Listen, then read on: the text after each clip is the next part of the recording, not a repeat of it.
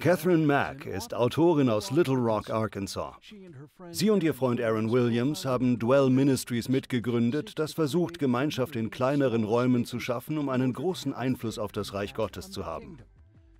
Sie und Aaron möchten Menschen helfen, sich neu zu orientieren, neu auf Gott auszurichten und ihrem Leben eine neue Richtung zu geben. Wie kann man sich neu auf Gott fokussieren?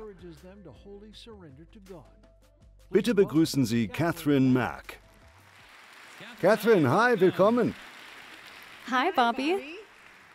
Ich bin sehr dankbar, dass ich heute mit Ihnen sprechen kann. Ich denke, Ihre Gedanken werden vielen Menschen in ihrer Nachfolge und auf ihrem Weg helfen. Sie beschäftigen sich mit Dichotomien, zwei Gegensätzen, die sich auf vier Ebenen abspielen. Das ist eine großartige Theorie. Wir wollen direkt einsteigen. Erzählen Sie uns was darüber. Ja, die Prämisse beruht auf einer Tatsache, die ich aus meinem geistlichen Leben kenne. Ich hatte das Gefühl, und viele von Ihnen wahrscheinlich auch, dass wir manchmal wie ausgetrocknet sind und uns mehr von Gott wünschen. Wir wollen lebendiger sein und wir wollen auf eine ganzheitlichere Art und Weise zu ihm kommen. Aber im Laufe der Jahre haben wir in Gesprächen herausgefunden, dass es einige bestimmte Wege gibt, auf denen Gott uns durch die Bibel anweist, etwas zu tun. Wir gehen der Frage nach, wie wir in diese Wege eintauchen, damit wir vielleicht erkennen können, wo wir dahinter zurückbleiben und wie wir wachsen können. Diese vier Gegensätze sind Kopf und Herz. Gott ruft uns auf, ihn mit unserem ganzen Wesen zu lieben, Wahrheit und Geist. Wir wissen, dass wir als Anbeter in Wahrheit und Geist zu ihm kommen sollen, sein und tun. Wir folgen dem Vorbild von Jesus, der sich sowohl in die Stille mit dem Vater zurückzieht, als auch in Partnerschaft mit ihm für sein Reich handelt. Und dann Sünder und Heiliger. Dieser Teil dreht sich um unsere Identität, wo wir alle unsere Kämpfe mit der Sünde haben, aber in seinem Reich sind wir zu Heiligen umbenannt worden. Diese Gegensätze untersuchen wir näher. Es war für mich und für viele Menschen in meiner Familie und am Arbeitsplatz sehr hilfreich zu erkennen, dass viele von uns dazu neigen, nur die Teile von uns an Gott zu übergeben, die wir mögen.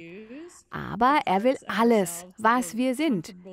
Wir hoffen, dass unsere Gedanken ein Werkzeug sind, die uns helfen, einige unserer Neigungen und vielleicht einige unserer Lücken zu erkennen. Interessanterweise sieht man das sogar in einigen christlichen Traditionen. Alle sind Christen, aber man teilt sich in Traditionen und Konfessionen auf. Zum Beispiel kann man sehen, dass Presbyterianer eher Buch- oder Kopfmenschen sind. Pfingstler, ich selbst war auf einem Pfingstcollege, sind eher Herzensmenschen, denen es viel um Gefühle und Emotionen geht. Aber beide sind wichtig und sie sind wie... Äh, und Geist, ja. Und Geist, ja, Sie haben recht, ja. Zu oft werden diese Dinge auseinandergehalten. Ich erinnere mich, dass Sie so etwas erwähnten wie, wenn jemand sagt, er sei ein Herzensmensch oder ein Kopfmensch, dann ist das so, als würde jemand sagen, er sei ein Einatmer oder ein Ausatmer oder so ähnlich. Richtig, ganz genau. Mein Freund Aaron hatte die Idee zu dieser Illustration. Wir könnten das ja so nie sagen, denn wir müssen atmen und atmen bedeutet, dass wir beide Dinge tun. Ich liebe diese Illustration. Nachdem es ein Buch ist, wird es, wenn man es liest, wahrscheinlich eher Leute ansprechen, die Denker sind oder so. Aber wir wollen ja wirklich ein Gleichgewicht finden. Erzählen Sie mir mehr über Ihren Dienst. Welche Erfahrungen haben Sie entweder selbst gemacht oder was haben Sie bei der Arbeit mit verschiedenen Kleingruppen und Versammlungen beobachtet, das Sie auf diese vier Gegensätze gebracht hat? So wie ich es erlebt habe, ich komme aus einer Kirche mit starker Bibellehre, ist das vom Geist erfüllte Leben ein neuerer Gedanke. Es ist nicht so, dass wir nicht darüber gesprochen hätten, aber für mich persönlich ist das ein neuerer Weg. Es war also eine Reise. Ich weiß, dass mein Mann sogar sagen würde, dass seine Reise eher intellektuell war, also eher eine Reise mit dem Kopf.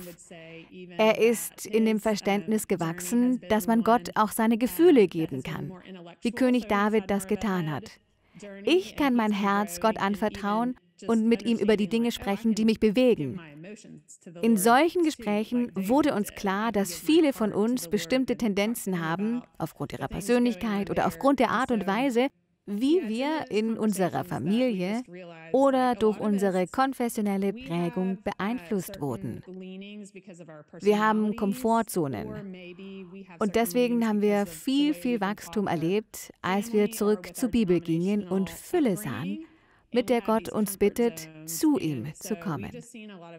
Wir haben diese Lücken identifiziert und sagten, okay, vielleicht gibt es mehr Wachstum in einigen dieser Kategorien, von denen ich bis jetzt nicht unbedingt etwas gelernt habe.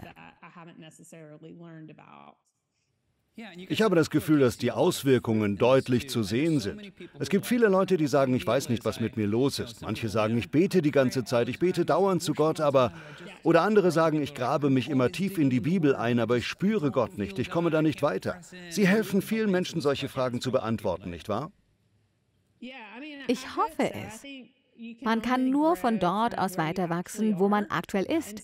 Und manchmal muss man nur eine Diagnose bekommen, wo wir mit unseren Herzen vor Gott stehen.